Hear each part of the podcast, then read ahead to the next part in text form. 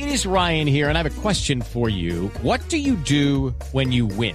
Like, are you a fist pumper? a woohooer, a hand clapper, a high fiver. I kind of like the high five, but if you want to hone in on those winning moves, check out Chumba Casino. At ChumbaCasino.com, choose from hundreds of social casino style games for your chance to redeem serious cash prizes. There are new game releases weekly, plus free daily bonuses. So don't wait. Start having the most fun ever at ChumbaCasino.com. No purchase necessary. BGW. Void were prohibited by law. See terms and conditions. 18 plus.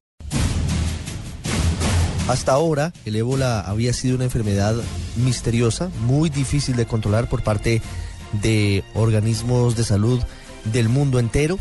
Había tenido su origen en África y recientemente había tenido un rebrote que dejó miles de personas fallecidas. Incluso se llegó a temer ante la posibilidad de que se expandiera y generara una pandemia, es decir, que tuviera la posibilidad de llegar a todos los rincones del mundo. Hubo casos en Europa, hubo casos en los Estados Unidos de personas que viajaron desde África Occidental.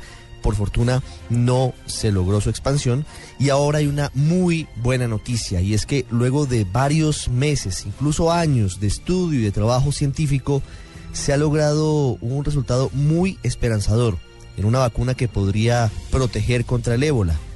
Está con nosotros Ana María Henao Restrepo, colombiana, científica, líder de esta investigación y quien desde hace varios años trabaja con la Organización Mundial de la Salud.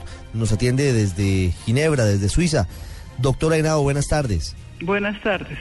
Doctora Henao, muchas gracias por atendernos. Felicitaciones por estos resultados. Quisiera que le contara a los oyentes en Colombia cómo llegan ustedes a, esta posibilidad exitosa de resultados de, de, una de las vacunas preventivas contra el ébola? Eh, muchas gracias por su interés en, en, nuestro trabajo. Lo primero que se hizo fue diseñar una nueva manera de evaluar vacunas. Normalmente las vacunas se evalúan comparando la vacuna que se está probando contra un placebo y se randomizan personas, unas a recibir placebo y otras a recibir la vacuna de manera aleatoria. Entonces nosotros decidimos diseñar una nueva manera de vacunar y de evaluar las vacunas que se llama vacunación en anillo, que estaba inspirada por una estrategia que se utilizó en los años 70 para erradicar la viruela. Y lo que hacemos básicamente es que hacemos la red social de los contactos y los contactos de los contactos de cada caso de bola y a algunos a un grupo de contactos y contactos de contactos le administramos la vacuna de manera inmediata y a otros grupos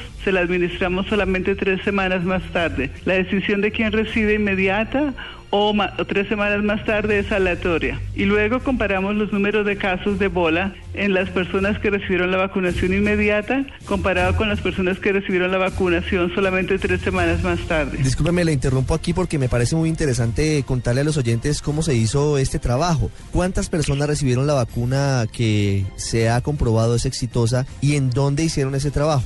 El estudio se hizo en Guinea, que es un país del África Occidental. Eh, desde que empezamos el ensayo clínico en marzo del 2015, hemos vacunado a cerca de 4.000 personas en lo que nosotros llamamos anillos, 90 anillos, que han sido 48 para vacunación inmediata y 42 para vacunación retardada. Doctora Henao, ¿cuáles fueron los resultados de la diferencia de aplicación de metodología para evaluar la efectividad en este caso de la vacuna contra el ébola? Nosotros estamos muy eh, positivamente sorprendidos porque cuando revisamos los datos encontramos que en los grupos, en los anillos en los que se ofrecía la vacunación inmediata, no habían casos en ninguna de las personas vacunadas 10 días después de la vacunación.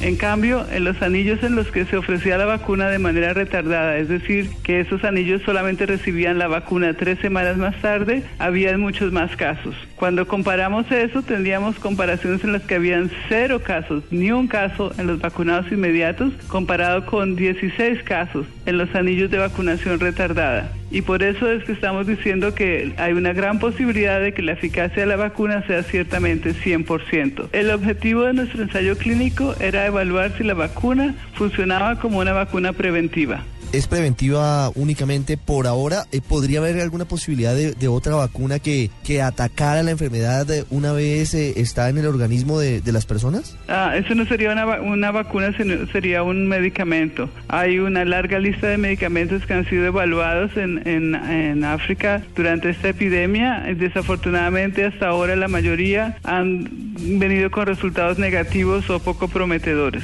Entonces, por el momento no tenemos una droga que se pueda utilizar para em, detener la enfermedad una vez que la persona ha sido infectada. ¿Qué va a pasar luego de haber eh, tenido los resultados exitosos que se han conocido en las últimas horas con esta vacuna contra el ébola, vacuna preventiva, como lo hemos señalado, doctora Henao? ¿Podría masificarse su uso? ¿De qué manera podría ser puesta en el mercado? ¿Y cuánto costaría eventualmente? ¿Eso ya se sabe? tres preguntas. La primera, estamos en una fase de resultados intermediarios, interinos. No son los resultados definitivos. Vamos a continuar con el ensayo clínico en Guinea.